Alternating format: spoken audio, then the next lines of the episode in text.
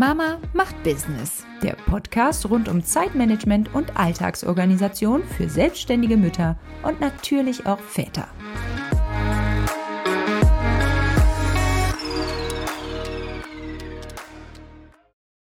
Herzlich willkommen zu dieser neuen Episode von Mama macht Business, einer Solo-Episode nur mit mir im Snack-Format, denn kurz und knackig. Ja, ich habe mir überlegt, den Podcast jetzt doch nicht nur alle zwei Wochen zu veröffentlichen, denn eigentlich hatte ich ja geplant, in diesen Pausen dann immer noch ein YouTube-Video auf dem YouTube-Kanal Mama macht Business zu veröffentlichen. Aber das habe ich jetzt umgestellt und mir überlegt, warum sollte ich diese Solo-Folgen nicht auch als Podcast veröffentlichen. Und genau das mache ich und wir starten heute mit der ersten Solo-Episode. Heute habe ich zehn Tipps und Strategien für dich, wie du als Mompreneur den Mental Overload vermeiden kannst. Also, was kannst du machen, um deine Selbstständigkeit zu meistern und dabei nicht äh, durchzudrehen? Fangen wir mal mit einem Thema an, was vielen wirklich schwer fällt, was aber extrem wichtig ist. Das Thema Prioritäten setzen. Und das meine ich sowohl geschäftlich als auch privat. Und da muss man ganz genau im Blick behalten, was für eine oberste Priorität hat und was damit auch Aufmerksamkeit verdient. Und ja, damit kann man sich einfach auf das Wesentliche konzentrieren. Also im Geschäftlichen ist es ganz wichtig, dass du erstmal erkennst, dass du als frisch gebackener Mompreneur wahrscheinlich weniger Zeit als vorher hast. Das heißt, du kannst dir in der Regel erstmal weniger große Ziele stecken, große Ziele schon, aber dann mit kompletter Priorität. Aber die Prioritäten im Business müssen einfach ganz klar gesetzt sein. Da ist es auch gut, wenn man wirklich mit so einer Top-List arbeitet, sagt, okay, auf Priorität eins ist dieses Thema, zwei ist dann das andere Thema. Aber so, dass man sich quasi von der Eins runterhangeln kann, so dass man dann nicht sauer ist, wenn man die Zehn nicht auch noch schafft, so nach dem Motto. Und familiär ist es genauso. Da gibt's Dinge, die haben einfach Priorität und die dürfen nicht hinten runterfallen. Und sich das bewusst zu machen, hilft einfach dabei, sich auf das Wesentliche konzentrieren zu können und nicht ständig so ein Dauergegrummel im Kopf zu haben. Tipp Nummer zwei ist natürlich Zeitmanagement. Plane deine Zeit effektiv. Und das heißt auch wieder Arbeitszeiten, aber auch Familienzeiten. Ich würde empfehlen, da wirklich eine ganz klare Trennung zu machen. Das heißt, wenn Familienzeit ist, dann mache ich beruflich nichts. Und das heißt bei mir tatsächlich auch, dass ich keine Instagram Stories mache. Gut, ich mache auch so manchmal keine, aber dass ich wirklich in der Zeit, wo ich mit meiner Familie Zeit verbringe, mich wirklich darauf konzentriere. Das ist so viel besser und qualitativ so viel besser für alle Beteiligten, dass es sich wirklich lohnt, da feste Zeiten zu finden. Und das wird am Anfang erstmal deprimierend sein, weil man am Anfang erstmal relativ wenig Arbeitszeit hat und mehr Familienzeit, also das klingt jetzt bescheuert. Es ist nicht deprimierend, viel Familienzeit zu haben. Es ist nur deprimierend, wenn man manchmal das Gefühl hat, man kommt im Business nicht mehr so richtig voran oder man kommt einfach nicht zum Arbeiten, obwohl man bestimmte Sachen einfach gerne umsetzen will. Und da hilft es wirklich zu sagen, okay, dann und dann ist meine Arbeitszeit und in der anderen Zeit ist Familienzeit und da kümmere ich mich nicht um Arbeitsdinge. Und wenn dann die Arbeitszeit da ist, dann ist es natürlich auch wichtig, geplant ranzugehen, seinen Fokus zu haben, damit man schnell ins Arbeiten kommt und vor allen Dingen Prokrastination vermeidet. Das heißt, du fängst dann auf einmal an, die Wäsche aufzuhängen, obwohl du eigentlich ganz viele Themen hast, die du wirklich eingeplant hast, aber du kommst am Ende gar nicht dazu, weil du ganz viele andere Dinge machst. Mein dritter Tipp betrifft das Thema Delegation, also delegiere Aufgaben an andere. Privat ist das, glaube ich, relativ klar, was da gemeint ist, ähm, dass man einfach Unterstützung annimmt. Und das ist jetzt gar nicht nur darauf gemünzt, dass man zum Beispiel sagt, die Oma betreut mal das Kind und ich habe Zeit zum Arbeiten, sondern vielleicht auch, dass man bestimmte Haushaltsaufgaben delegiert und an andere Leute gibt oder auch sich vielleicht eine Haushaltshilfe sucht, die einfach viel von dem täglichen Putzen oder von dem äh, Hausputz so generell übernehmen kann.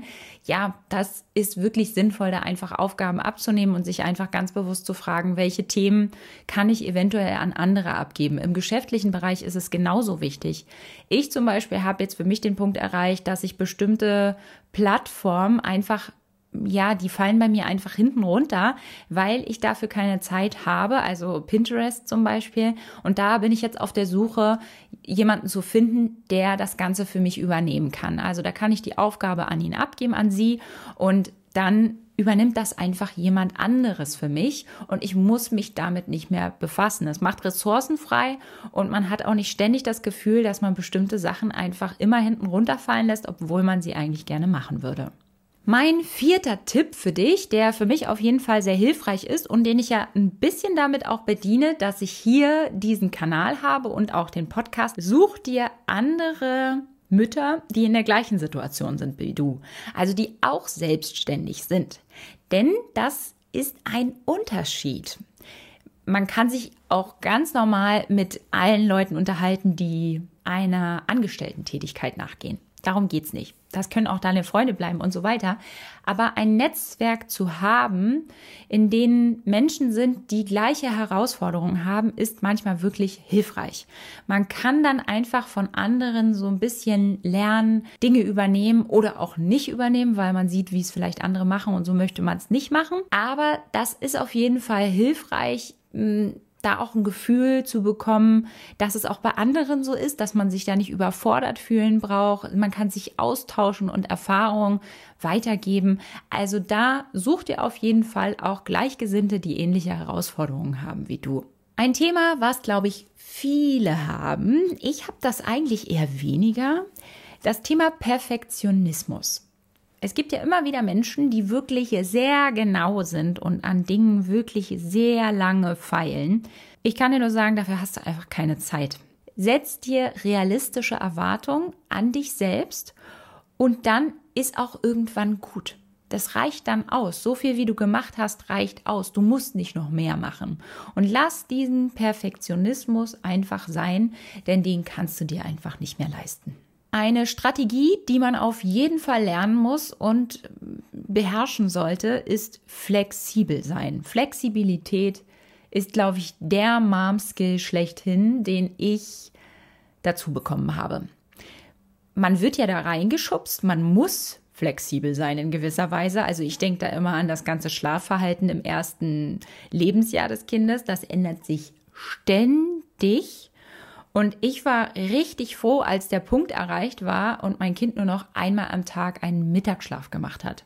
Denn das war so viel einfacher, weil ich nicht ganz so flexibel immer jederzeit bereit sein musste, hier wieder ein Schläfchen einzubauen und dann hier und dann wieder meine Tagespläne umzuwerfen, weil jetzt das Schläfchen dazwischen kommt. Ich habe das natürlich hingekriegt, sonst wären wir jetzt hier nicht an dem Punkt. Aber es erfordert einfach diese Flexibilität in einem selbst. Und ich glaube, das ist so gut, wenn man das frühzeitig lernt anzunehmen, dass es Sinn macht, einfach immer flexibel zu sein. Das kann man nicht immer, aber man sollte sich auf jeden Fall das Ziel setzen, dass Dinge nicht so schlimm sind, wenn die passieren, dass wenn da irgendwas dazwischen kommt, man kriegt es irgendwie hin. Es wird sich nach hinten raus wird es sich wieder lösen. Und insofern muss man da so ein bisschen so sein Mindset, glaube ich, verändern und einfach davon ausgehen, dass auch wenn jetzt irgendwas dazwischen kommt und sich verändert, das wird sich schon klären. Und diese Flexibilität ist so viel besser für deine eigene Ruhe. Diesen Skill, den musst du dir einfach zulegen. Ein Thema, was ich auch beim Thema Bullet Journaling immer wieder proklamiere und was da auch ein ganz wichtiger Bestandteil ist, ist das Thema Selbstreflexion. Also nutze die Gelegenheiten, wo du vielleicht Zeit hast, mal einfach was aufzuschreiben oder wo du für dich auch einfach mal Zeit hast.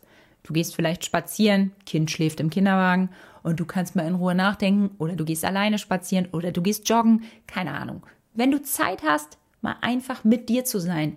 Dann reflektiere dich und denk darüber nach, wie laufen die Dinge? Was machst du gerade besonders gut? Was würdest du gerne noch anders machen, besser machen? Aber dieses Reflektieren, ich finde es immer hilfreich, das aufzuschreiben. Deshalb natürlich auch das Bullet Journal. Also wenn du beim Bullet Journaling äh, das Ganze spannend findest, dann schau unbedingt mal auf meinen anderen YouTube-Kanal, verlinke ich dir in der Videobeschreibung. Das ist ratsam, das auch mal festzuhalten, damit man einfach seinen Prozess auch sieht, wie man sich aus dieser Reflexion eben auch weiterentwickeln kann und dann immer wieder andere Fragen natürlich auch reflektiert und sagt, okay, wie komme ich jetzt hier wieder ein Stück weiter? Also sich selber einfach entwickeln kann. Ein ganz wichtiges Thema ist das Thema Pausen einlegen. Also um den Mental Overload wirklich zu vermeiden, musst du einfach zwischendurch mal durchatmen. Und das meint auch, dass du im Arbeiten, wenn du dann an deinen Projekten bist und Zeit hast, trotzdem zwischendurch einfach mal einen Kaffee trinkst oder einen Tee und mal fünf Minuten einfach für dich bist und runterkommst, ein bisschen, ja, Zeit hast, durchzuatmen. Manchmal ist es auch hilfreich, mal die Augen zu schließen für eine Minute und einfach mal durchzuatmen, damit man einfach wieder im Hier und Jetzt ist und weiß, man kriegt das alles irgendwie hin. Ein ganz wichtiger Punkt ist das Thema Informationsflut. Man sollte ganz genau auswählen, glaube ich, welche Quellen man auf sich einströmen lässt. Ich denke jetzt zum Beispiel an Instagram. Das ist so eine Plattform oder auch TikTok, die einen wirklich überladen kann. Und wenn man da viel Zeit verbringt, dann bringt das auch immer wieder neuen Input. Und man ist immer wieder mit Themen befasst, die man vielleicht selber gar nicht durchdacht hätte, die einem aber von außen so rangebracht werden. Also ich kann nur empfehlen, diese Zeit mit sozialen Medien oder auch mit anderen Medien ganz klar zu begrenzen. Du begrenzt ihn ja auch für dein Kind. Also solltest du das für dich selbst auch tun. Und das wird dazu führen, dass du erstens manchmal nicht das Gefühl hast, du kriegst irgendwas nicht gebacken und bist nicht gut genug. Und zweitens vermeidest du wirklich dieses Überladensein, dieses ständig neue Informationen dazu kriegen, die dann dazu führen, dass du einfach wirklich das Gefühl hast, da ist zu viel in meinem Kopf. Wähle also ganz bewusst aus, was für dich wirklich relevant ist. Also ich bin ganz oft dabei, dass ich dann bei Instagram kurz durchscrolle und denke dann, was mache ich hier eigentlich gerade? Nee, nee, nee, nee, nee, nee, nee, nee, nee, ich mache die App jetzt aus. Ganz oft bin ich jetzt mittlerweile auch an dem Punkt, dass ich wirklich selber nur noch poste oder eben eine Story mache und dann die App auch wieder schließe. Das heißt, von mir wird man momentan wenig Interaktion in Form von gefällt mir und Kommentaren unter irgendwelchen anderen Posts finden, weil ich einfach nicht konsumiere. Ich konsumiere lediglich meine Direktnachrichten und Reaktionen auf meine Postings. Also ich kommuniziere natürlich mit meiner Community und ich produziere Inhalte für meine Community, aber ich gucke eben wenig rum, was gerade andere machen, weil es mir auch einfach gar nicht so gut tut, weil ich das auch einfach gar nicht brauche für mein persönliches Fortkommen momentan. Und letzter Punkt, den ich empfehlen kann, um einfach diesen mentalen Overload wirklich zu vermeiden und als Mompreneur mehr Zeit fürs Business auch zu haben, ist, dass du organisiert bist oder bleibst. Das meint nicht nur, dass du deine Organisation im, im Zeitmanagement-Sinn hinkriegst, dass du eben planst, wie du deine Tage, deine Arbeitstage verbringst, sondern das meint auch, dass du eine organisierte Umgebung hast, dass du ordentlich deine Lebensbereiche organisierst, Ordnung und Struktur darin hast. Also als Beispiel, ich habe seit Jahren so zwei Schubladen gehabt, die einfach nur vollgekramt waren.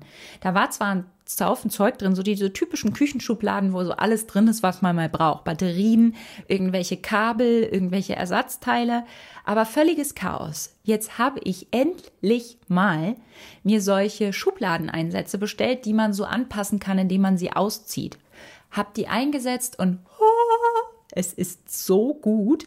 Jetzt sind endlich die Sachen in diesem Einsatz mal organisiert. Man macht das Schubladenfach auf und sieht, was drin ist. Sowas meine ich. Das gilt auch für andere Bereiche, also zum Beispiel die berühmten Hotspots, die man immer wieder vollmüllt. Also immer wieder Zeug liegt. Bei mir ist es die Flurbank, da ist immer Zeug. Dann habe ich noch so einen Bereich über dem Ofen bei mir. Da ist so eine ja, Platte für Deko oder ich weiß nicht, wofür sie da ist. Auf jeden Fall, äh, dieser Bereich wird auch immer wieder mit Zeug vollgelegt und macht mich einfach wahnsinnig.